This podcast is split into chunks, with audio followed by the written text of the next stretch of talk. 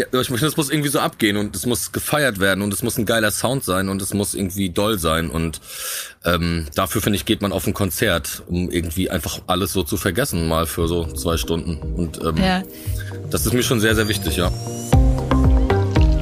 Nice am Stil Lifestyle. Der GQ-Podcast mit Janine Ullmann. Ganz ehrlich, es ist der früheste Podcast, den wir hier jemals aufgezeichnet haben. Was an dem Mann liegt, der mir hier leider diesmal nicht persönlich, aber wir sehen uns zumindest ähm, über die Kameras, äh, eben trotzdem irgendwie gegenüber sitzt. Materia. Hey. Hallo, herzlich willkommen. Hallo, freut mich sehr. Schön, dass wir uns wenigstens so sehen. Immerhin, würde ich auch sagen. Ähm, ich bin halt, ich bin halt, früh, ich bin halt Frühaufsteher, ne? Also das. Ähm das kann ich nämlich nämlich schon mal gar nicht glauben. Muss halt alles früh gemacht werden. Ich dachte, wenn wir irgendwie uns treffen oder so miteinander sprechen, dann äh, irgendwann mitten in der Nacht wird es wahrscheinlich stattfinden. Das war so mein Gefühl. Wie kann es sein, dass wir hier, äh, also um es mal ganz transparent zu machen, 10 Uhr morgens uns hier so zusammenfinden? Also ich finde es schön, den Tag zu nutzen. Ich mag das ja. Also ich bin ja auch, äh, ich reise ja gerne, ich angel sehr gerne, da muss man eh immer ganz früh aufstehen. Und es gibt sehr, sehr viele Völker, die, ähm, die es so handhaben, dass sie mit der Sonne aufstehen. Also wenn die Sonne aufgeht, steht man auf und wenn die Sonne untergeht, geht man unter. Äh, kann man ja vielleicht heute einfach mal so machen. Also dann irgendwann so 20 Uhr ins Bett, ist doch auch ganz schön. Ja, wann bist du heute aufgestanden? Mit der Sonne? Na, wann ist die ich Sonne nämlich schon. Ich, ich glaube, die Sonne Sieben. ist heute um 6.30 Uhr, 7 Uhr aufgestanden. Ja, genau. Ja, ich halt auch dann. ja. 7.15 Uhr so. Ich wach dann ja, automatisch auf. Ja, hast noch schnell irgendwie die Angel rausgehalten und geguckt, ah ja, doch, heute stimmt so. Ja, normal wache ich ja immer äh, bei mir in Berlin von den, äh, von den lauten S-Bahnen, weil ich direkt an so einer S-Bahn ähm, Schiene, so eine Strecke wohne, wache ich normal von den S-Bahnen auf immer, aber das war ja nicht, weil die streiken ja Stimmt, zum Glück. Du hast total recht. Das ist also für dich endlich mal sowas wie eine Beruhigung für deine Ohren. Das ist super. Ja. Das ist aber mein, mein, mein kleiner Staubsauger, diese automatischen Robo-Staubsauger, dann ist er einfach um sieben, ist er einfach angegangen. Und das ist einfach, ich dachte, das wäre irgendeiner unten, der irgendwie im Garten irgendwas mäht, aber das war dann mein elektronischer Robo-Staubsauger, der einfach ganz alleine ohne Auftrag losgesaugt ist heute Morgen um sieben. So ein Teil hast du also zu Hause. So ein Ding habe ich. Mhm. Man muss ja sagen, also äh, zu dir gibt es so viel zu sagen. Du bist äh, der, der quasi der Finn Kliman äh, des Rap, würde ich mal so sagen, weil du mindestens äh, genauso viele, wenn nicht sogar noch mehr Talente hast. Ähm, Ex-Model, Ex-Fußballer. Äh, du hast gerade schon Angeln angesprochen. Ähm, Raubfischangler bist du. Also es gibt äh, tausend Sachen, in die dein Leben hätte sich drehen können. Aber Gott sei Dank äh, muss man auch äh, festhalten, hast du es ja dann auch, ähm, hast du die Musik dann irgendwann für dich entdeckt. Und ähm, bevor wir darüber sprechen, was da alles bei dir los ist, äh, hör dir mal an, was die Menschen über dich denken und zu sagen haben. Wenn ich an Materia denke, denke ich an Sonne, Strand und Hansa. Wenn ich an Materia denke, denke ich an diese krassen, einnehmenden Augen. Wenn ich an Materia denke, denke ich an den hottesten Rapper Deutschlands. Wenn ich an Materia denke, denke ich an Masimoto, Lila Wolken, krasse Live-Shows, Green Berlin, Kiffen, Saufen, Feiern, besonders Kiffen. Materia und Lila Wolken waren auf jeden Fall der Soundtrack meiner Jugend und haben viele tolle Abende und Nächte begleitet. Wenn ich an Materia denke, denke ich an krassen Lokalpatriotismus. Ich glaube, niemand liebt seine Heimatstadt so sehr wie Martin sein geliebtes Rostock. Wenn ich an Materia denke, muss ich unter anderem auch immer an das heftige Live-Konzert im Ostseestadion denken, ausverkaufte Hütte und einfach nur eine geile Party. Mit Materia würde ich zusammen gern mal eine Fischbulette in Warnemünde auf dem Kutter essen. Äh, wenn ich an Materia denke, dann denke ich an meinen Deutschunterricht und äh, das Lied Das große Fressen mit Imbiss Bronco, das ich als, als Rede verwendet habe äh, und vorgetragen habe von meiner Klasse und dann habe ich eine Eins dafür bekommen. Wenn ich an Materia denke, denke ich irgendwie sofort auch an Paul Ripke. Also die beiden sind bei mir eins, so eine Bromance. wenn, ich, wenn ich mal eins sagen darf, es war sehr lustig gerade, weil du hast dich über sehr vieles sehr doll gefreut, aber ich finde am allermeisten über den hottesten Rapper Deutschlands. Also da hast du gerade ein bisschen am meisten drüber gefeiert. ja, natürlich äh, ähm, finde ich das natürlich super und genau richtig eingeschätzt. Also äh, ganz klar, ich meine, ich trainiere jeden Tag vier, fünf Stunden, vorm Aufstehen sogar noch. Nee, ähm, das ist tatsächlich, ähm, tatsächlich ein bisschen anders. Ich bin tatsächlich auch in so einer Corona- Egalphase, was, was Sport und so angeht. Und ich muss jetzt wieder anfangen, richtig krass Sport. Ich habe jetzt auch, glaube ich, acht bis zehn Kilo oder sowas zugenommen. Äh, die müssen jetzt wieder runter. Und ähm, ja, deswegen ähm, hottester Rapper, ja. Mittlerweile würde ich auch sagen, bin ich noch in so einer anderen Ebene als Rapper. Ich bin, glaube ich, eher so. Ich habe, glaube ich, so eine andere Ebene. In dieser Rap, einfach Rap-Ebene bin ich gar nicht mehr so Das richtig. stimmt. Wie, wie schätzt du denn selber mal deine Ebene so ein? Ich finde das alles, ich mache mir darüber auch öfter Gedanken und ich finde, es ist alles egal. Es, also, das ist ja so wie zum Beispiel eine Musikbezeichnung. Ich mache halt einfach schon immer Musik, die, die einfach alle, ich habe, als ich Kind war, irgendwie eine Prodigy-Platte gehört, eine Pearl Jam-Platte gehört, eine Wu-Tang-Platte oder eine Björk-Platte. Es gab für mich nie das und das. Ich bin jetzt kein begnadeter Sänger, deswegen gab es für mich nur den Skill-Rap und ich liebe die Kultur von Hip-Hop. Und die Kultur von Hip-Hop ist ziemlich verschwommen oder ziemlich verwässert und hat eigentlich nicht mehr diese Faszination, die das mal hatte. Also früher war das so, man war halt alleine. Ich war bei mir der Einzige mit einer Baggy Pan in der Klasse. So, da gab es noch irgendwie, wie das halt so war. Auch im Osten war das vielleicht noch ein bisschen anders als im Westen. Und jetzt ist natürlich jeder irgendwie Rap-Fan und so. Und sehr, sehr Mainstream und sehr, sehr breit gefächert. Ich glaube, diese Faszination, die das damals hatte, hat das jetzt nicht mehr. Ähm, deswegen würde ich schon meine Musik so einschätzen. Auch jetzt meine neue Platte, die ich zusammen mit DJ Kotze gemacht habe, aus dem elektronischen Bereich, Serious Mo von Monkey Town Records. Auch Elektroproduzenten oder Leute, die Ja. eine ganz andere Musikwelt aufmachen, ähm, ist habe ich aber auch schon immer gemacht. Ich habe auch einer meiner ersten Songs, die sehr erfolgreich waren, das war Verstrahlt mit Jascha. Das war auch ein Elektrosong eigentlich oder eher so ein Vibe. Und ich habe auch immer auf elektronischen Festivals gespielt und nicht nur auf so Hip-Hop-Dingern. Also ich finde das alles egal. Ich finde, Musik muss einfach geil sein, muss einen catchen und wo man sich da jetzt seine Influences so herholt und seine, seine, seine Eindrücke und sein, das ist vollkommen egal. Und man will immer alles so, in Deutschland will man immer alles so krass irgendwo reingepresst ja, haben. voll. Aber das ist echt so, also ich finde auch bei dir so ein bisschen Rave einfach irgendwie auch immer äh, mit dabei. Und Bass ist, glaube ich, relativ wichtig auch, oder? Ja, es muss ja, also wie die tollen Menschen gerade gesagt haben, also die unfassbaren Live-Shows, muss ich natürlich Mhm. absolut recht geben. Absolut. Ähm, ich war selber schon halt- auf einem. Ich kann es auch sagen, kann es auch bestätigen. Ja, wo warst du denn? Es Weißt war irgendwo in, irgendwann mal in Hamburg in der, äh, in der Sporthalle. Ja, genau. Mhm. Ja, ich finde, es muss irgendwie so abgehen und es muss gefeiert werden und es muss ein geiler Sound sein und es muss irgendwie doll sein und ähm, dafür finde ich geht man auf ein Konzert, um irgendwie einfach alles so zu vergessen mal für so zwei Stunden und ähm, Ja. das ist mir schon sehr sehr wichtig, ja. Gerade eben hat auch jemand äh, von, von deiner Bromance zu äh, Paul, Paul Ripke äh, erzählt. Liebe Grüße. Ja. Ähm, und ich habe dich, glaube ich, das erste Mal äh, ganz kurz mit ihm tatsächlich kennengelernt. Ähm, Ja, irgendwo in Berlin. Hotel. Im Hotel, Hotel. stimmt. Es war irgendwann In auch dieses, sehr, in dieses, in dieses Drei-Sterne-Hotel irgendwo in der Mitte. Ja. Nee, aber es war auch ganz früh am Morgen. Also unser Ding ist wahrscheinlich, dass wir uns einfach morgens. Ja, wir, sind, wir hängen halt immer so ab, aber immer nur so von 10 bis 12. Also diese Bromance mit, mit Paul, ähm, du bist sowieso, glaube ich, jemand, der sehr viel Freunde oder Freundschaften pflegt. Das ist so ein bisschen ähm, etwas, was, was so wirkt, wenn man dir ein bisschen folgt. Ähm, wie wichtig ist dir das? Ja, das geht halt, das ist mir schon sehr wichtig. Es geht aber auch immer um Dinge, die man, die man zusammen erlebt. Ich meine, darum geht's ja so ein bisschen im Leben. Geht ja nicht um die Dinge, die man sich irgendwie anschafft oder so. Ganz, es geht um Erlebnisse. Und ähm, das ist das, was bleibt und das ist das, an was man denkt im Leben und an was man zurückdenkt. Und mit Paul und mir, wir haben halt einfach zusammen als Freunde, also die Freundschaft ist ja nicht seit Kindheit an. Ich habe zum Beispiel mein allerbester Freund Hajo, mit dem bin ich eingeschult. Also ich habe ein Foto, wo wir mit so der Schultüte nebeneinander stehen, so mit sechs.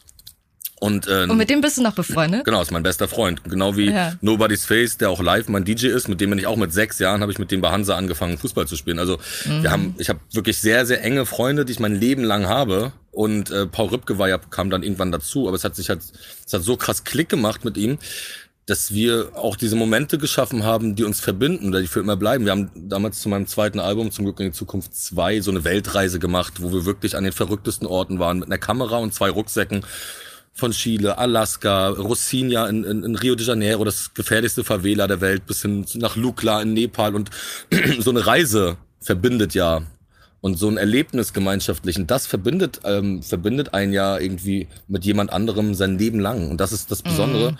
Deswegen ist es mir nie wichtig gewesen, irgendwie die krasse Uhr zu haben. Also ich habe, guck mal, keine Uhr gerade. Äh, Also es ist halt einfach, das ist, das ist mir halt einfach unwichtig. Es ist alles unwichtig. Nur Erlebnisse bleiben tatsächlich. Und deswegen achte ich da sehr drauf. Und das mit einem Freund zu teilen, ist natürlich wunderschön. Ist das dann auch äh, das Rap-Ding, was du nicht so feierst? Oder wo du sagst, so, das ist so das, das sind ja so die klassischen Klischees eigentlich, ne? Ähm, ich habe immer das Gefühl, wenn man Rapper ist, braucht man auf jeden Fall äh, zwei, drei Rolex-Uhren und einen geilen Maserati und so. Ja, es gibt natürlich auch Banker, die das so sehen oder Leute. Ich, das, ist doch alles, das ist doch auch alles okay, aber das ist, ich finde, das sind gerade so ein bisschen. Also ich habe auch mal eine Phase durch, also jetzt nicht die Bling Bling Phase. Ich habe aber auch mal ein krasses Auto gehabt zum Beispiel oder so. Aber das, gerade so die Welt ist gerade nicht so das. Das ist nicht so das Ding gerade. Ich finde, die Welt fühlt sich gerade ein bisschen anders an. Eher so, dass man so ein bisschen so zu sich kommen sollte, dass die Menschen, um sich wieder so zu vereinigen oder um die Menschen wieder ein bisschen mehr so aneinander zu rücken und zusammenzubringen, sollte man viel weniger haben. Also man sollte viel, man sollte einfach mal ausmisten. Weißt du, wie ich meine? Ja. Äh, weil man, weil man nicht nur einen, Sch einen Schrank ausmistet, man mistet dann auch gleichzeitig seinen Kopf so ein bisschen aus. Und äh, warum soll ich in dieser Phase der Welt, wo es gerade wirklich große Probleme gibt, eins davon ist ein krasses Umweltproblem. Da weiß man nicht, wo man anfangen soll. Warum soll ich da mit einem Panzer durch die Innenstadt fahren? So, das ist gerade nicht so der Vibe. Mhm, ich Und verstehe, was es du gab meinst. aber auch mal, es gab, genau, es gab auch mal die Phase, wo es einfach egal war oder wo man sich darüber so nicht die Gedanken gemacht hat. Ähm, auf der anderen Seite kann man ja irgendwie jetzt nicht die Welt retten oder so, das ist mir schon klar. Und man macht auch viele Sachen, die irgendwie vielleicht nicht so gut sind, weil ich fliege halt auch viel mit dem Flugzeug. Ähm, sollte man vielleicht auch nicht so machen. Also Ich mache das jetzt zum Beispiel in Deutschland oder so gar nicht mehr, fahre ich mit dem Zug. Aber ich will auch den Leuten auch Länder zeigen. Ich will denen ja auch was, sehe mich so ein bisschen auch so als so ein Botschafter und äh, versuche mit anderen Leuten zu reden, versuche einen kulturellen Austausch hinzukriegen mit anderen Leuten, mit anderen Ländern, versuche Sprachen zu lernen oder irgendwo Mhm. zu sein, wo die Leute vielleicht noch nicht ihre Augen hatten. Was ist so das Wertvollste, was du losgelassen oder das für dich im Nachhinein Wichtigste, was gut war, es loszulassen? Ja, das ist, ob es da jetzt was gibt, so direkt, das weiß ich nicht. Also ich kann jetzt nicht sagen, das Auto, die Uhr, das jenes, es ist einfach eher so eine, es ist eher eine, eine geistige Haltung oder es ist eher, Mhm. dass man das versteht.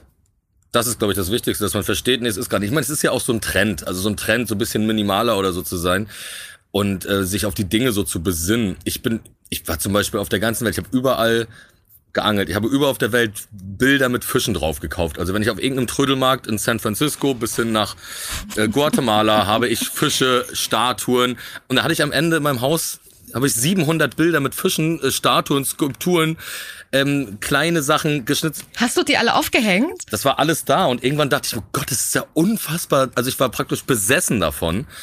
Und dann habe ich einfach so mal äh, 200, 300 so aussortiert und jetzt habe ich nur noch so 100 Bilder mit Fischen in meinem Aber Haus. ganz kurz, hängen die alle bei dir im Haus? Diese Fischbilder?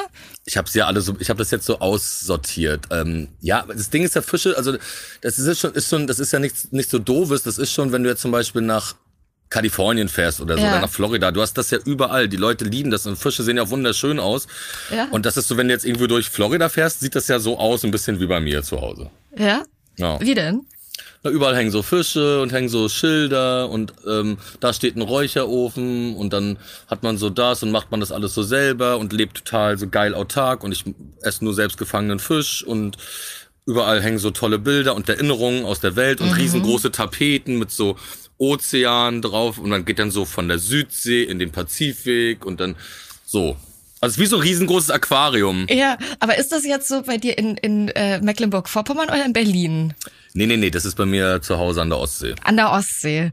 Ähm, Hier in Berlin ist es richtig so, hier in Berlin ist es, ich habe zum Beispiel so, so ein paar Klamotten, die so ein bisschen besser sind und alles so ein bisschen schicker. Das hängt so alles in Berlin. Ach so. Ach ehrlich, du trennst das richtig? Ja klar, weil da hat man das nicht, weil da gehe ich angeln, da bin ich so in der Natur, ich habe meine Alpakas, meine Schafe, ich habe meine Katzen, ich, da macht man, da rennt man eigentlich nur mit Gummistiefeln. Neoprenanzug. Neop genau. Nee, damit schlafe ich nur. Das finde ich total lustig. Es hört sich an wie ein Doppelleben. Das ist wie ein Doppelleben. Also das, ähm, ich habe mein Leben lang immer in Städten gelebt und war nie ein, Do- ein Dorfkind. Ich war immer ein Großstadtkind und jetzt bin ich so zum ersten Mal seit so vier, fünf Jahren so ein Dorfkind auch. Mhm. Und ich ähm, finde es krass, also so zu leben. Also ich liebe die Natur natürlich. Ähm, liebe auch Wälder, also nicht nur das Meer, ich liebe auch den Wald und liebe, wie das so riecht und wie das ist. Mhm. Und ähm, liebe auch zum Beispiel Pilze sammeln. Also es, Ja. das ist für mich, das Ey, macht mir ist so, das das macht mich so Beste, oder? glücklich. Das mich stimmt, ich so weiß, was du glücklich. meinst. Und der Geruch von so einem Wald, wenn du da reingehst und der, dann, man riecht diese erdige, pilzige, also diese Luft, das ist, Ja. ich, ich weiß. Das ich ist einer der ganz toll. schönsten, genau, dieses Gefühl ist so schön. Ich habe letztes Mal war ich Pfifferlinge sammeln. Ja. Und habe diese Tüte mit diesen Pfifferlingen, ich habe auch unfassbar viele gefunden. Die sind praktisch, während ich gegangen bin, sind sie so gesprossen. Also kein Scheiß. Und da habe ich immer diese Tüte genommen und alle 20 Meter bin ich, habe ich so angehalten und habe einfach so die Augen zugemacht und in dieser Tüte gerochen und habe einfach gesagt, für mich, das ist der beste Geruch, den es auf der Welt gibt. Ich verstehe es genau, weil für mich ist das äh, meine Erinnerung an meine Kindheit, weil wir immer mit meiner Mutti und mit meiner Schwester sind wir immer in die Pilze gegangen. Man geht ja Klar. in die Pilze. Man geht in man die geht Pilze nicht rein. Pilze sammeln, man geht in die Nee. Pilze. Ich Ähm, versteh's haben auch wir, nicht. Ja, warum das auch immer so heißt. Bei mir war es genauso. Aber hattet ihr auch immer dieses Buch dabei? Dieses Pilzerkennungsbuch? Ja, haben wir nicht so oft reingeguckt, leider, ehrlich gesagt. Ja, weil man immer dieselben sich geholt hat. Und wir hatten immer Ja. so ein bisschen, wir waren halt keine Profis, aber ich war auch mit meiner Schwester und meiner Mutter immer. Und dann hatten wir einmal einen kompletten Korb voll Pilze. Und da war meine Mutter noch so ein bisschen unsicher. Und da kann man, konnte man in Rostock in den botanischen Garten fahren, zu so einer Pilzstation, wo man die praktisch so, ist er giftig oder nicht? Und das, die sahen alle aus wie Maron. Und dann waren das aber alles Giftpilze. Ist nicht dein Ernst. Also wenn wir das nicht gemacht hätten, wären wir alle elendig gestorben. Wäre die Family Materia ausgestorben. Ausgestorben. Grüner Knollenblätterpilz, das war's. Das wäre schade gewesen, sag ich mal. Ähm, Oh. Wir sind, glaube ich, tatsächlich ein kleines bisschen äh, ähnlich aufgewachsen, weil äh, du bist ja auch in so einer Platte groß geworden im, im Osten. Ich bin auch in so einer Platte im Osten groß geworden. Und ich finde, Wo man bist du denn genau groß geworden? In Erfurt. Oh, mein Opa kommt aus Erfurt. Ist nicht dein Ernst. Und mein, ja, ich habe dann eine große Thüringer, also mein Onkel und Tante kommen aus Eisenach. Ach ja, klar. Ähm, war ich natürlich immer im Automobilmuseum, die Wartburg, wunderschön. Mein Opa Ja. und meine Oma, die kommen aus Erfurt und ähm, ich war immer als, und natürlich auch als Erfurt. Ich habe natürlich ein sehr ein großes Thüringer Herz, dadurch, dass meine halbe Familie daherkommt. Sind die noch dort? Leben die noch? Und wohnen die Leider noch dort? alle, leider alle tot. Nur mein Onkel und meine Tante leben noch in Eisenach. Kommen auch immer auf die Konzerte. Ich spiele dann auch in Erfurt immer extra für die. Dann kommt meine ganze Familie aus äh, aus Erfurt und aus Eisenach rum und Ja. ähm, und aus äh, Apolda und dann. Ja. Oh. Guck, das ist so die ganzen Gegenden, wo wir immer äh, Schulreisen dann hingemacht haben, so auf die Wartburg und so. Und Klar. ähm, Aber ihr habt ja auch den Thüringer Wald bei euch. Das ist natürlich riesig. Ja, der ist riesig, der ist wunderschön. Der hat mir in, äh, auch ein bisschen durch die Pandemie geholfen, muss ich äh, gestehen. Und ähm, aber kurz mal zu dir und äh, zu deiner Kindheit in der Platte, weil ich finde, man denkt immer, wenn man so in der Platte aufgewachsen ist, dass das was ganz Furchtbares und Schreckliches war. Ähm, aber eigentlich war das voll cool, oder? Damals. Also ich fand das total cool, in so einem Plattenbau groß zu werden. Wie war es für dich? Also total. Es war aber auch bei uns ähm, was anderes. Also die Plattenbauten, die wurden ja, keine Ahnung, Ende der 70er, Anfang der 80er gebaut und fertiggestellt. Und das war damals ja praktisch der Shit. Also so das moderne Voll. Ding. In so einer Altbauwohnung wollte halt niemand wohnen. Da hattest du das ein Flurklo, du hattest eine Ofenheizung und die Neubauten hatten ja praktisch Zentralheizung. Ähm, du hast ähm, auch eine größere Wohnung bekommen. Das war ja das System im Sozialismus, dass wenn du jetzt, wir waren drei Kinder, mit drei Kindern durftest du eine Fünfraumwohnung haben und so. Ähm, das Einzige, was immer ein bisschen genervt hat, dass es so hellhörig ist. Das heißt, wenn unten einer so an die, an die Heizung geklopft hat, hat man das oben so gehört. Aber das war damals halt so das Luxusding eigentlich in der Platte, in Ja. der Platte groß zu werden. Und dann ist das halt irgendwann so ein bisschen zu so einer sozialen ähm, Unterschicht äh, verkommen, was aber überhaupt nicht stimmt. Also in Rostock ähm, sind diese ganzen Neubauten, glaube ich, zu fast 100 Prozent wieder alle belegt.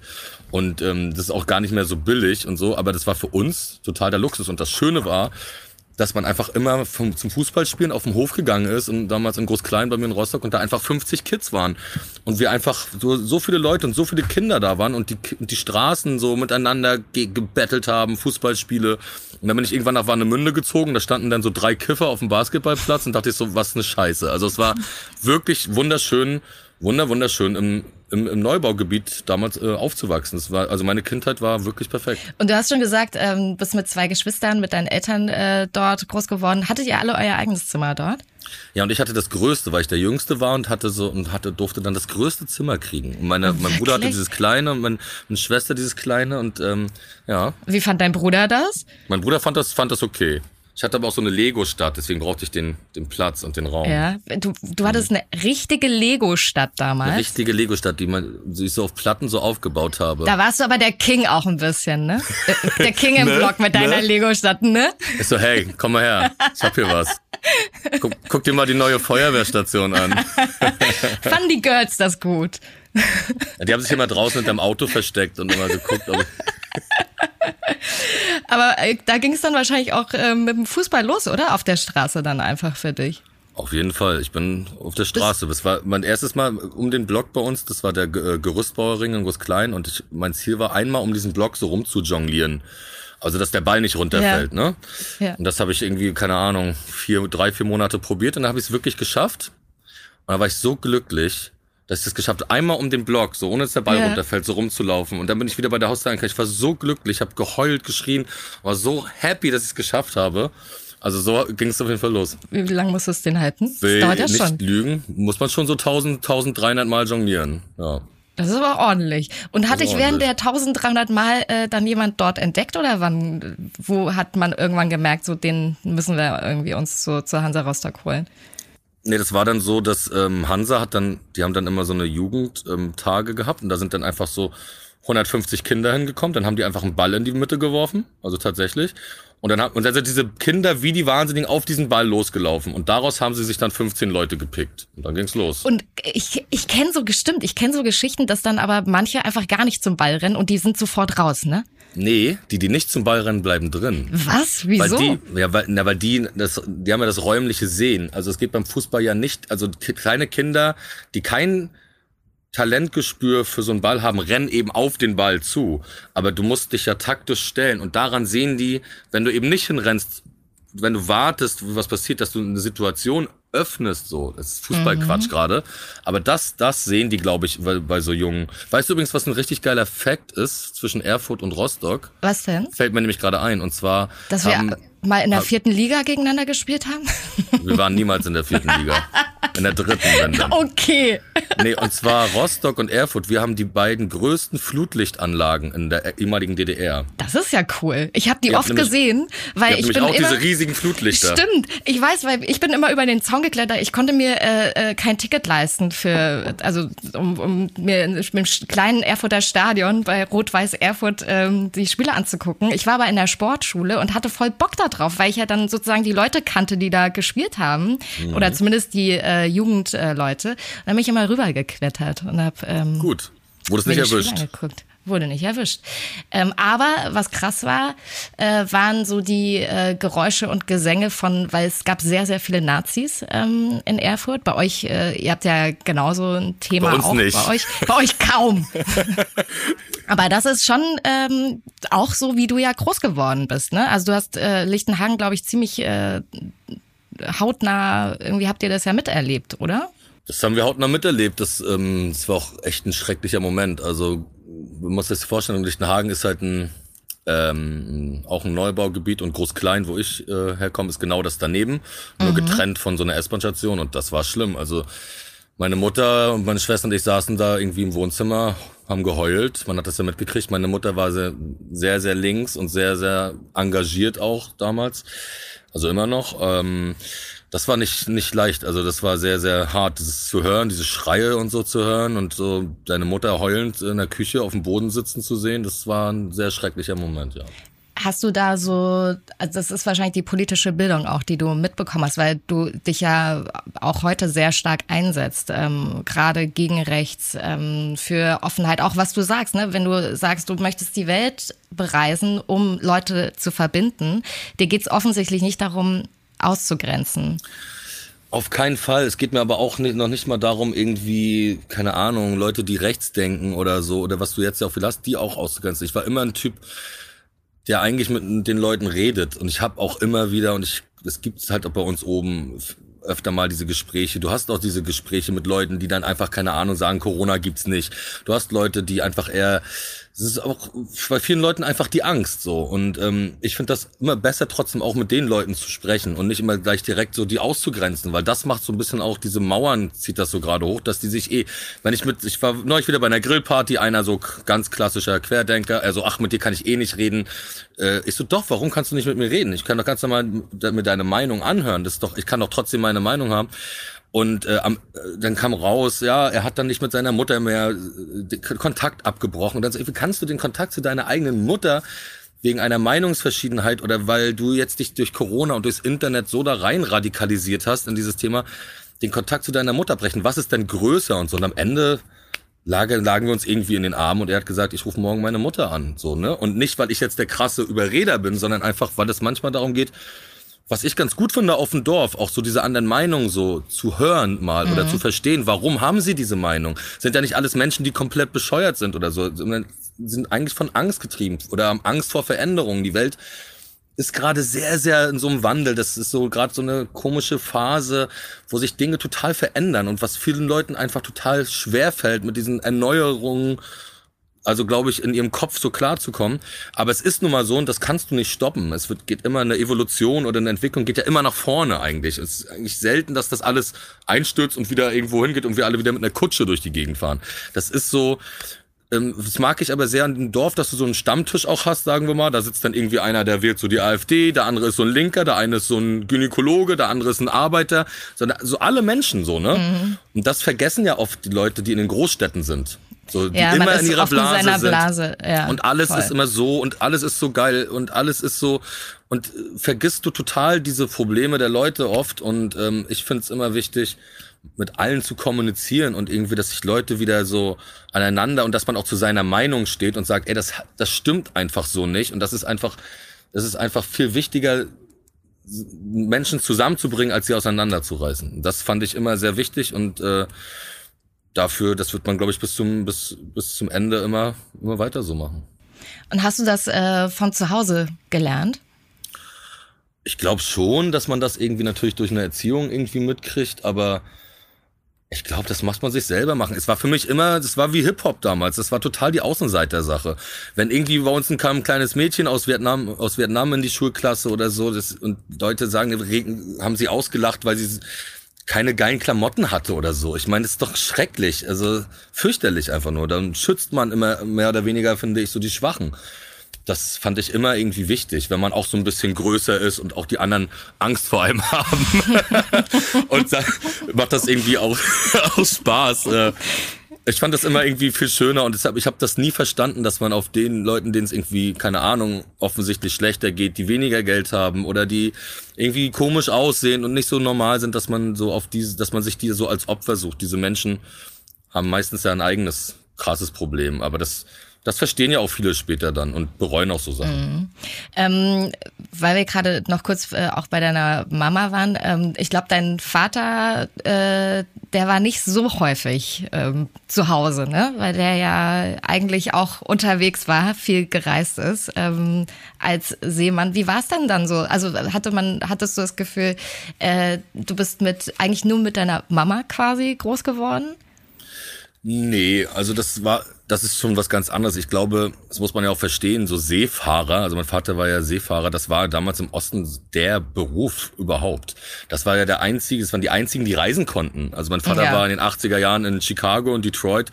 Die Hochzeitsreise mit meiner Mutter haben sie nach Athen gemacht und so. Also das ist schon ein unfassbares Privileg gewesen. Ich hätte das, glaube ich, auch gemacht. Hätte man das auch, auch, als Seefahrerfrau einfach machen können eigentlich? Seefahrerin. Als ja. Seefahrerin? Meerjungmann. Also Meer, Meerjungmann und Seefahrerin. Meerjungmann und Seefahrerin. Hätte ich sofort ähm, gemacht. Gut, guter, guter Buchtitel. Meerjungmann und, Seefahrerin. und Seefahrerin. Bestsellerliste Platz 1. Unfassbar deepes Buch. Ja, also. Find, ähm, ja. Welcher Platz denn auch sonst? Gä eins, immer gäbe, eins. Es, gäbe es einen anderen Platz, jetzt mal im Ernst, gäbe es in deiner Gedankenwelt einen anderen Platz als Platz 1? Ja. Ich mag die 1 nicht so, ich mag die 6, und mein, also meine Lieblingszahlen sind 6 und 8. Wie kommt's? Weiß ich nicht, finde ich irgendwie. Hast du am 6.8. Geburtstag? Nee, 4.12. wie Stimmt, Maite, wie Maite. Kelly. Wirklich? Ja. Maite Kelly, Jay-Z, ähm, Ulf Kirsten. Ich stelle mir gerade vor, wie ihr alle eine Geburtstagsparty zusammen macht. Jay-Z, Ja, Maite Kelly und du. Machen wir immer, wir drei. Jeder ist immer dran, also ist immer, jedes Jahr muss einer so, äh, letztes, letztes Jahr war Maite Kelly dran, da musste Ja, so eine kleine Party organisieren. Wo war das? Äh, Bei, bei ihr zu Hause in Bochum war das. Ach so, ja. Und, und wo, wo wart ihr, wo macht, was macht ihr diesen Dezember? Da gehen wir zu Jay-Z, ich glaube Beyoncé macht dann alles, macht den Garten ganz, macht den Garten ordentlich. Solange ist wohl auch da, hat, bringt eine Torte mit irgendwie. Ja, finde ich Mhm. gut. Die backt, glaube ich, sehr gut, habe ich gehört. Ja, und die ist auch backen geblieben in der Schule damals.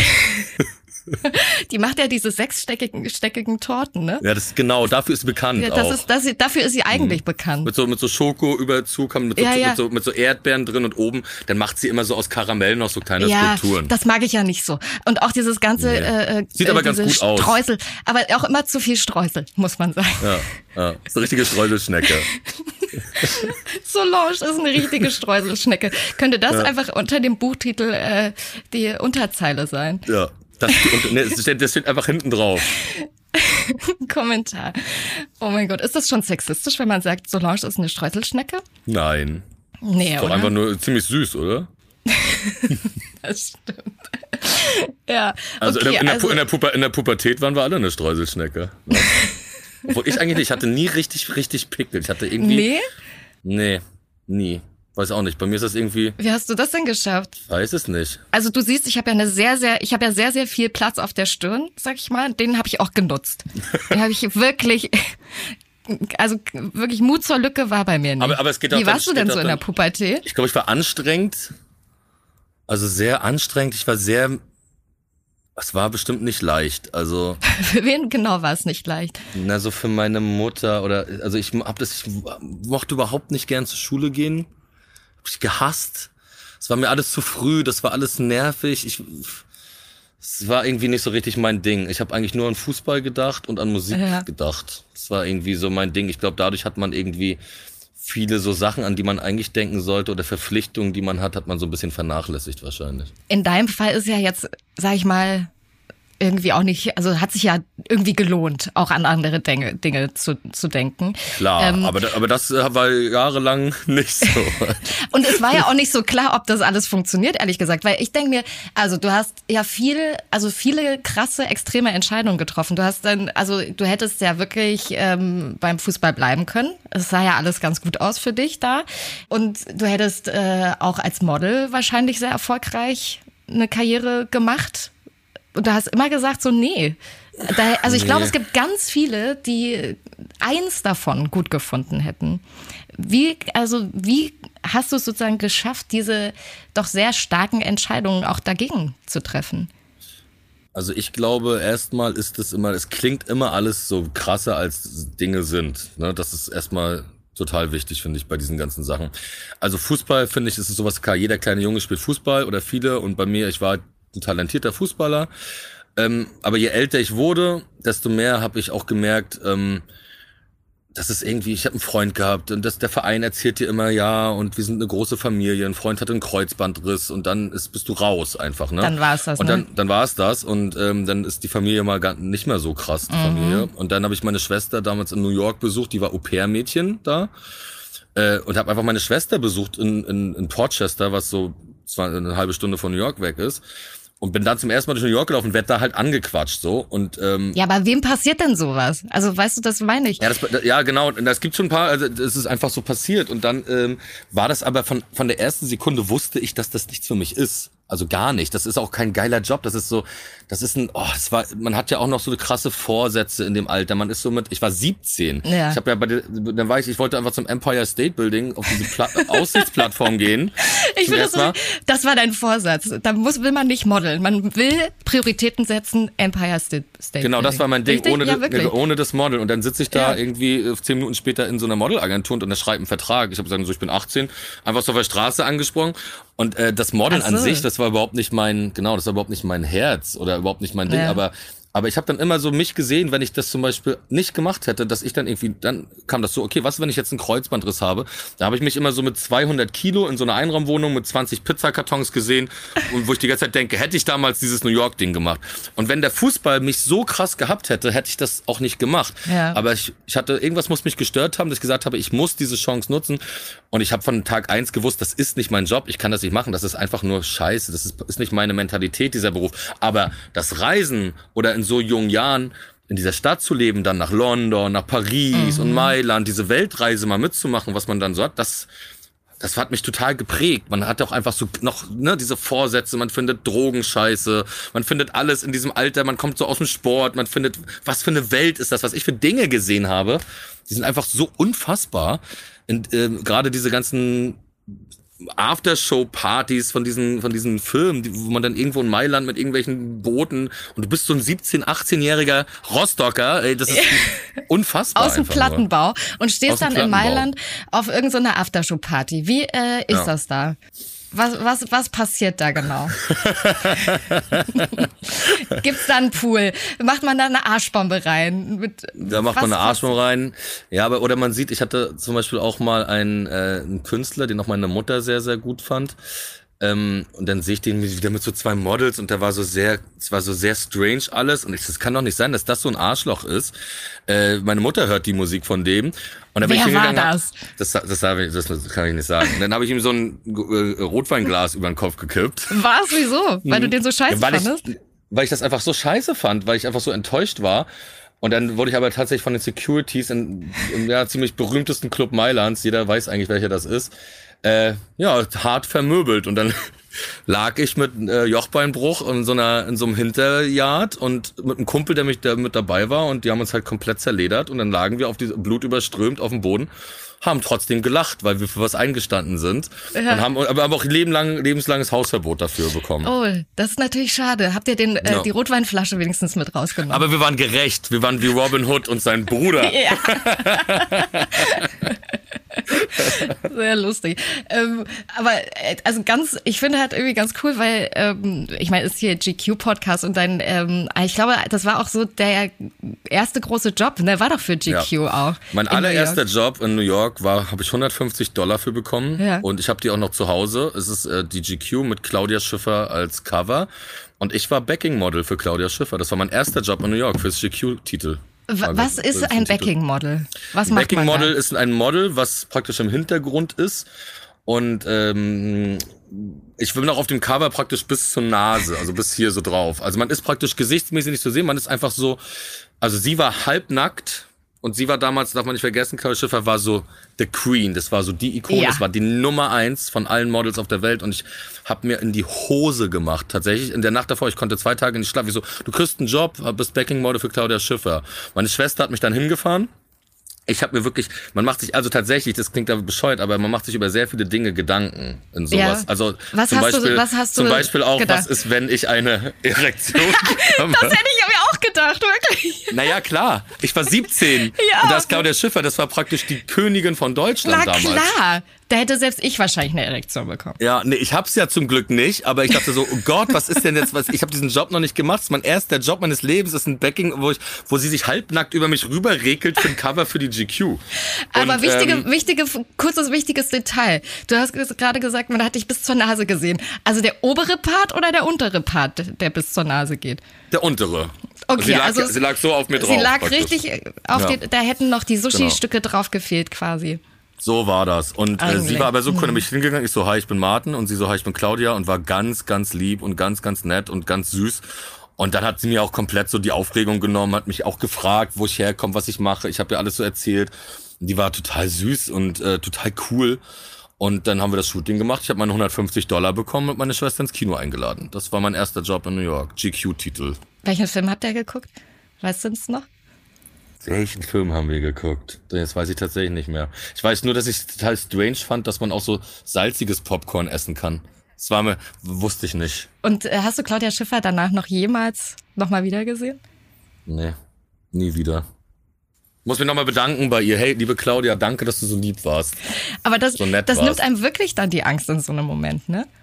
Voll. Nee, ich habe die, ich hab dieses Cover, also ich habe die noch zu Hause. Die, die GQ habe ich noch zu Hause. Rahmst du dann Also- sowas ein? Eigentlich so Dinge, die dir wirklich wichtig sind? Also ist das so ein Cover, dass du dir neben einen Fisch hängen würdest, zum Beispiel? Nein. Nein, ich, wie gesagt, ich bin ja auch nicht ganz drauf. Ich habe das aber einfach, ich habe so eine, meine Mutter zum Beispiel damals immer diese ganzen Fußballartikel und so alle ausgeschnitten und hat mir immer so Alben gemacht. Also da habe ich so Alben mit all diesen Artikeln und all diesen Zeitungssachen so. Ähm, und bei sowas, nee, da habe ich so eine Modelzeit, wo noch so eine Setcard drin ist und wo man, wo ich so ein paar Bilder habe und wo auch diese GQ noch drin ist. Aber ich gucke mir jetzt auch das nicht an. Ich mache zum Beispiel auch, wenn ich jetzt auf Festivals bin, es gibt auch immer diese Backstage-Pässe und so. Ja. Ich sammle das auch nicht. Also das ist für mich, ich finde, der Wert ist, den habe ich erlebt. Ich muss nicht irgendwie mich hinsetzen und mir das angucken. Oh, guck mal, ich war damals beim Splash oder so. Ich weiß, dass ich da war und braucht nicht so eine so eine Anerkennung dafür oder so. Das ist mir nicht so wichtig. Das ist irgendwie hat, das hat mich nie so richtig interessiert. Ich habe ein paar äh, Entweder-Oder-Fragen für dich. Entweder oder. So, Martin. Nur noch Paul Schaal reisen oder nur noch Schlagermusik machen? Nur noch Schlagermusik machen. Ich finde das so geil, wenn du das machen würdest. Rumpa, rumpa, rumpa. Rumpa, rumpa, Das finde ich irgendwie gut. Wir bleiben wach, bis die Wolken wieder. Rumpa, rumpa, rumpa. So, so weit weg ist es gar nicht. Das hast du jetzt gesagt. Ich würde das niemals sagen. äh, wo sitzt du lieber fest? Äh, am Caracas Airport oder auf offener See? Auf offener See. Oh, hängst du da wirklich manchmal ein paar Tage rum? Ähm, ja, also ich übernachte schon öfter mal auf dem Boot irgendwo, aber das Wasser ist auch, also das Wasser ist einfach auch mein Herz. Also ich würde auch, wenn ich irgendwann mal sterben sollte, was hoffentlich niemals nie passiert. so, will ich natürlich auch eine Seebestattung haben und will so, als, Ja? will so, dass meine Asche durch die Weltmeere so, so fließt. Natürlich will ich das haben.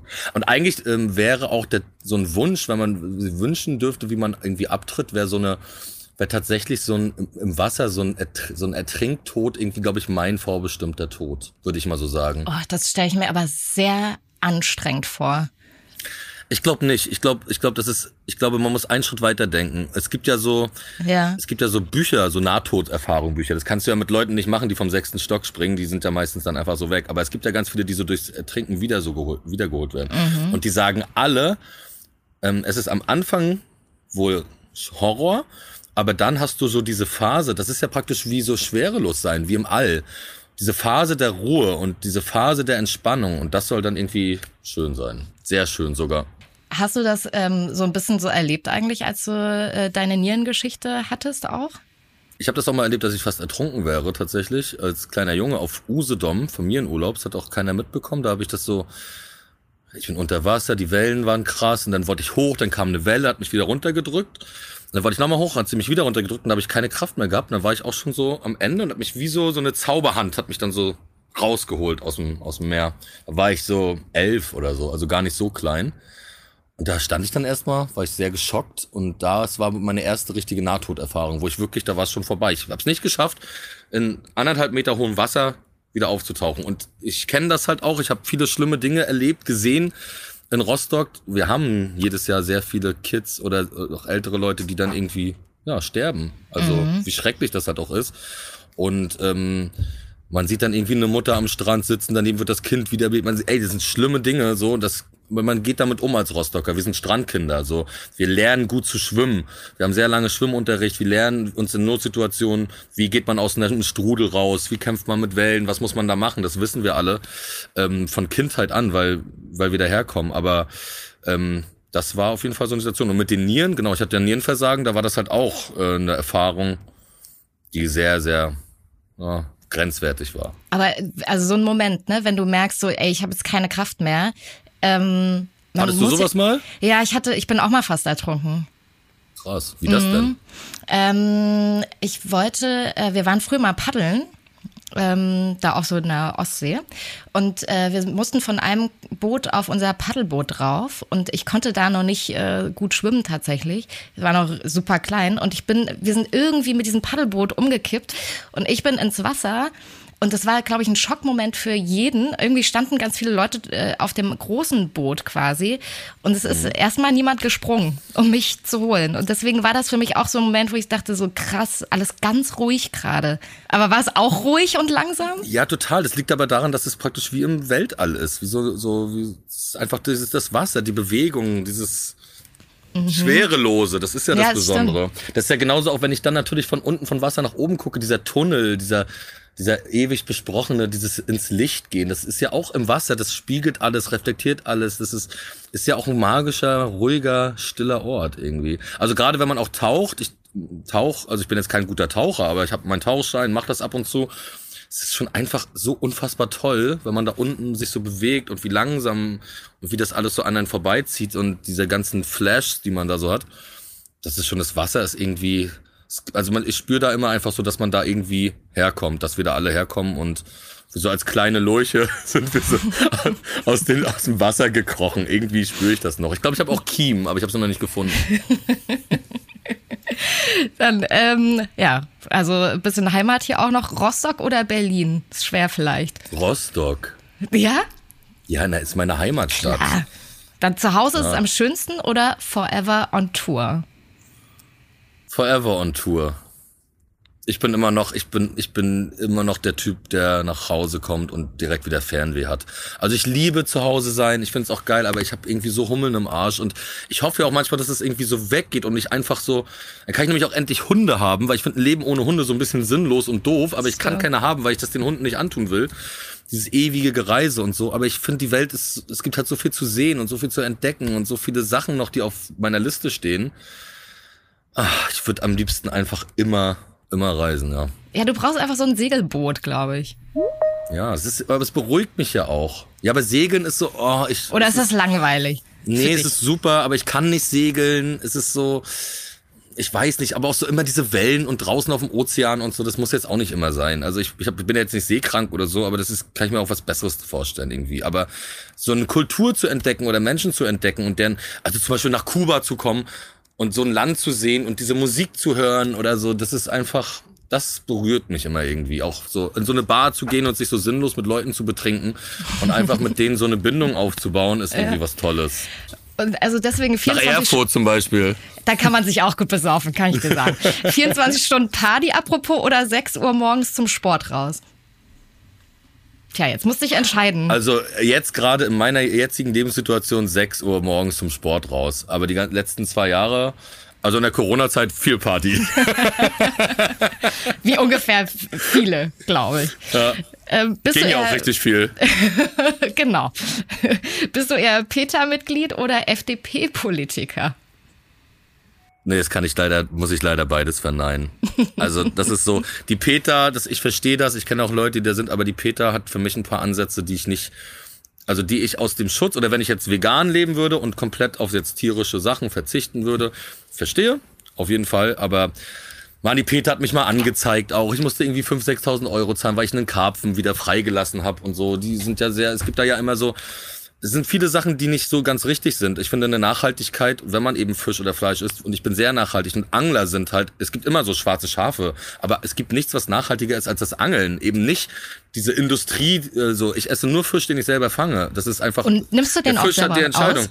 Dann nehme ich den selber aus, dann mache ich den selber und dann habe ich meinen Räucherofen und es gibt, ich esse Ja, keinen Thunfisch cool. gekauft, ich esse keinen Lachs gekauft, alles muss ich haben, weil alles ist alle. Und ich finde, das ist nachhaltig und ich esse nun mal Fisch. Und ähm, ich kann das auch verstehen aus der Sicht ähm, der der vegan lebenden Menschen und oder so, aber ich finde auch, wenn ich irgendwie das Fleisch, wenn ich weiß, wo das herkommt und mein Nachbar gibt mir die Eier und von den Hühnern und so, das ich mag das auch total. Und mein Kumpel hat irgendwie ein paar Rinder und ähm, man ehrt das auch total. So man hat ein, wenn ich einen Fisch töte, um ihn dann zu essen, ist das auch kein schöner Moment, aber es ist ein total Moment der Verbundenheit so und, und das dann zu essen ist einfach so viel schöner als sich zum achten Mal irgendwie eine, eine Pokeball in Berlin zu bestellen am Tag oder die zwölfte Faux die Woche, was alles in so riesen Plastik so kommt und dann aber so Ja. die Grün wählen. Also es ist alles Ja. und die FDP, die mag ich einfach irgendwie nicht. Komisch. Ich dachte, du und Christian Lindner, ihr macht irgendwie noch eine kleine ich weiß Party. nicht. Nee, ich weiß nicht. Backfisch oder Makrele? Makrele. Na klar. Natürlich. Natürlich. Sag mal, sag mal Makrele. Makrele. Makrele würde man, pass auf, im Osten sagt man Makrele. Makrele. Makrele. Ma Mackerel. sag, sag du nochmal. Auf, äh, Mo in, Mokrele. Makrele. So sagt man es bei uns. Das hört sich gut an. Äh, Jogginghose oder Anzug? Jogginghose. Also ich bin jetzt gerade, ich habe mir jetzt äh, letzte Woche zwei Anzüge äh, zum ersten Mal wieder. Ich bin leider, ist mir sind mir zweimal bei Hochzeiten am Arsch der Anzug auf einer Hose gerissen. Das ist so Also- scheiße, wenn das passiert. Mir ist das mal zweimal mit einer Jeans passiert. Ja, das ist auf jeden Fall richtig scheiße. Und man merkt dann irgendwann plötzlich so, irgendwie wird so kalt am Hintern. Ich und man checkt's einen aber noch nicht ja. gleich. Ich habe einfach einen riesigen Arsch. Ich habe einfach, bin, bin wie so ein Zebra. ein Zebra-Arsch. Und ich habe einfach viel zu viel Fleisch am Arsch und das ist alles so arschig. Und dadurch bin ich so ein Sitzriese und, die, und dann sagen sie, oh, das ist aber dieser feine neue Stoff, der ist ganz dünn. Und dann rennst du die ganze Zeit mit einer aufgerissenen Hose rum und das ist der absolute Horror. Aber ich habe jetzt wieder, ich habe wieder Gefallen daran gefunden, sich auch mal schön zu kleiden oder sich auch mal einen Anzug Ja. anzuziehen. So, aber ich muss ehrlich sagen, dass ich dieses, ähm, aber auch dieses lockere und so ein bisschen egal und so Angeln und Rügen oder so oder Rostock, das ist so ein bisschen, das mag ich irgendwie am meisten. Ähm, dazu noch passend äh, die letzte Entweder-Oder-Frage. Altersvorsorge oder Nobel geht die Welt zugrunde? Nobel geht die Welt zugrunde. Bist du so ein, bist du so einer, der dann mit der Champagnerflasche noch ein bisschen rumspritzt eigentlich? äh, nö, ja, doch. nö, ja, doch. Naja, wenn's, wenn's nicht anders, wenn's sich so ergibt. Wenn es einen Anlass gibt, sag ich Ja. mal. Nee, also ich glaube, das ist ja eher so auch so ein bisschen so ein Mindset. Ist man so jemand, der dann viel so vorplant? Also manchmal wäre ich gerne ein bisschen so, aber ich bin das nicht. Ich versuche jetzt schon irgendwie so, dass mein Sohn das auch gut hat und dass ich mit meinem Sohn viele Reisen habe, aber so, ich kann nicht länger planen tatsächlich als zwei, drei Jahre. Das geht bei mir nicht, weil es sind immer so viele Sachen passiert. Ich kriege ja zum Beispiel auch keine Lebensversicherung. Ich will ja seit Jahren, es versichert mich niemand. Die sagen so alle, nee, Martin, du kriegst leider keine. Äh, du warst Wirklich? wieder in Kolumbien, da sind äh, sehe ein Foto bei Instagram eine Riesenanaconda, dann warst du in äh, Kanada, wo du neben einem Grizzlybär äh, angelst. Äh, du kriegst sowas nicht, mein Lieber. Und ich, ich muss eh, ich, ich bin so, ein- ich bin ein, ich bin ein Lebemann. Ich, das ist sehr schwierig. Hast du wenigstens eine Unfallversicherung? Ja, das habe ich. Also Paul Rübke hatte damals auf Hawaii mal keine, aber ich, Oh, shit. Das ist Naja, auch nicht gut. Das, das war sehr teuer, das ist teuer gewesen. Ähm, aber nee, habe ich, also ich, ich, ich versuche da irgendwie so, versuche die nächsten zwei, drei Jahre so ein bisschen zu planen. Und ich hoffe ja auch, dass ich dann ein bisschen ruhiger werde. Also, dass das irgendwann dann so einsetzt. Ich hoffe, ich merke das schon so ein bisschen, dass ich da eigentlich so ein bisschen mich nach sehne. Mhm. Aber es ist noch nicht so. Es ist immer noch zu viel, zu viel Aufregung und zu viel Lebensfreude da. Ja. Ich hoffe, dass die Lebensfreude gut. endlich bald weggeht. Endlich, hoffentlich. Mein größter Wunsch. Hoffentlich endlich keine Lebensfreude mehr. Endlich altersschwul, altersrechts. So ein bisschen so einfach so alles doof finden, alle Sachen nicht mögen. Solange kommt vorbei. also Mac- Und Hauptsache Solange macht ihre Streusel, ihren Streuselkuchen. Ja. Ich glaube, dann ist doch alles gut. Dann ist Sag mal, alles und äh, äh, machst du aber eine Champagnerflasche auf, wenn das Album kommt? Be- Machst du das? ja, das oder ich, das oder genießt ich. du das so in Ruhe eher? Nö, da werde ich meine Freunde einladen, da werde ich so einen, da werde ich so einen schönen Tag, dann werden wir uns alle treffen, dann werde ich tatsächlich eine Champagnerflasche aufmachen, dann werden wir alle anstoßen, werden das Album hören und dann geht's in die Nacht. Bald ist es soweit. Äh, am 15. Oktober, Oktober. kommt äh, dann fünfte Dimension, dein fünftes Mein fünftes. Album. Dein Woo! fünftes Album, endlich raus. Und ähm, bevor es soweit ist, musst du mir noch eine Frage stellen. Was ich schon immer über Frauen wissen wollte. Also, also was mich interessieren würde, tatsächlich eine Frage bei Frauen. Äh, gehst du in äh, Frauen-Fitnessstudios, wo nur Frauen zugelassen sind? Oder findest du das Quatsch? Äh, oh, ja, ist eine sehr gute Frage. Ähm, Ja, natürlich. Hallo? Natürlich, ist ja auch von Äh, dir Journalismus- gestellt. Journalismus Äh, studiert fünf Jahre. Der, dieser Journalismusstudent hier.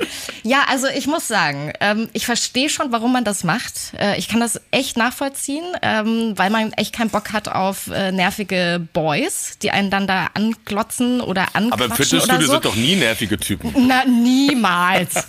Und ist auch gar kein Spot für äh, angequatscht werden und so, ne? Gar kein guter Dating-Spot eigentlich, so ein Fitnessstudio.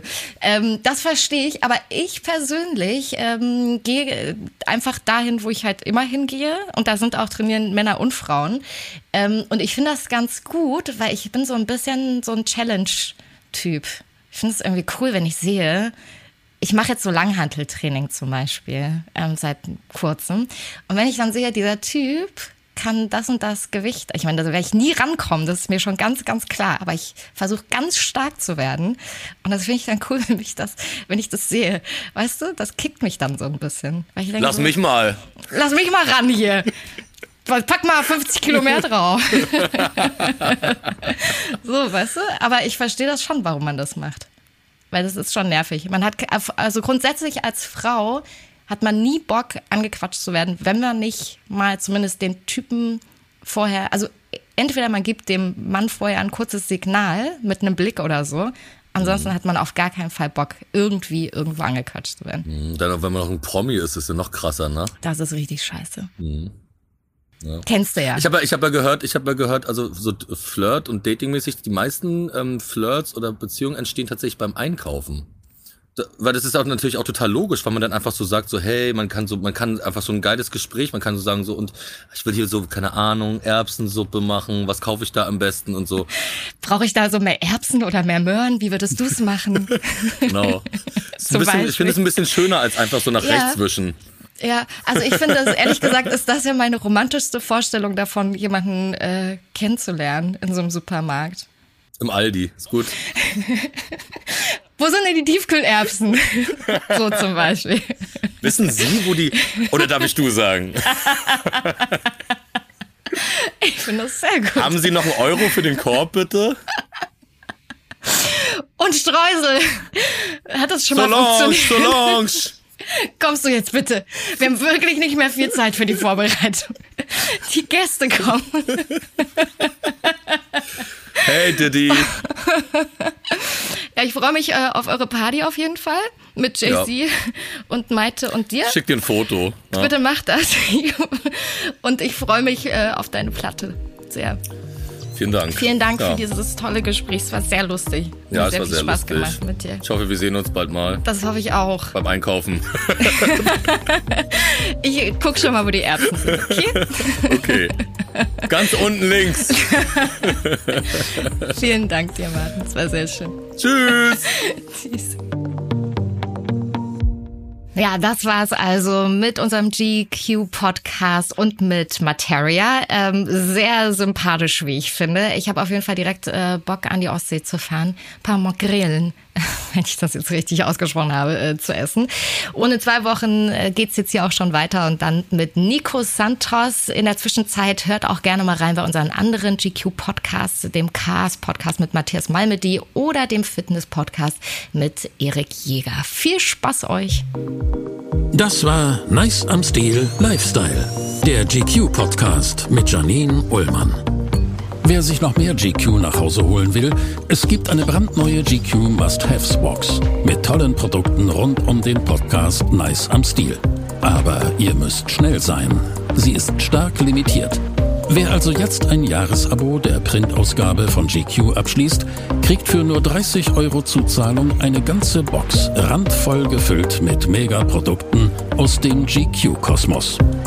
GQ Nice am Stil Lifestyle ist eine Podcast-Produktion von GQ und Studio Bummens in Zusammenarbeit mit Janine Ullmann. Redaktion und Produktion Konstantin Herrmann, Helena Drewalowski, Wiebke Holtermann und Sarah Omar.